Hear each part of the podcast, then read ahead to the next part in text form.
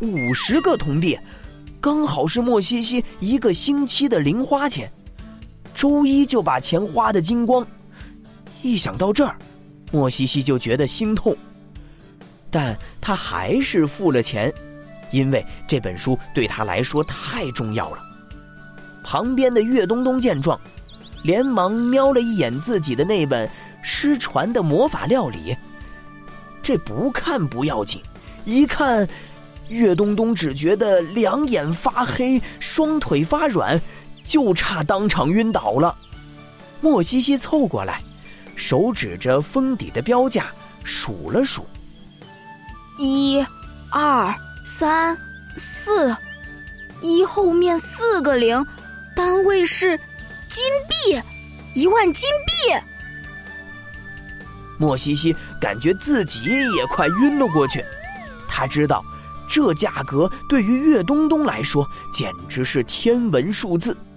岳东东急得想哭，旁边的店长叔连忙安慰道：“客人不用着急，还是来听听叔怎么说吧。”我在这家书店待了二十年，还是第一次和人类聊得这么开心。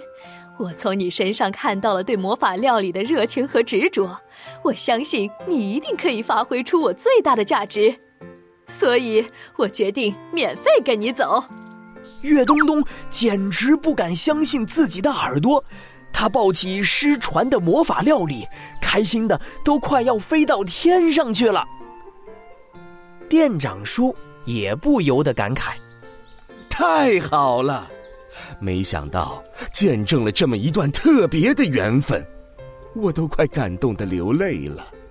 那么，两位如果没有别的书想买，我现在就送你们回去了，可以吗？莫西西和岳东东点了点头。那么，请闭上眼睛。等莫西西和岳东东再次睁开眼。他们已经站在了那栋老房子的外面，棕色木门上，野猪头正闭着眼睛在睡觉。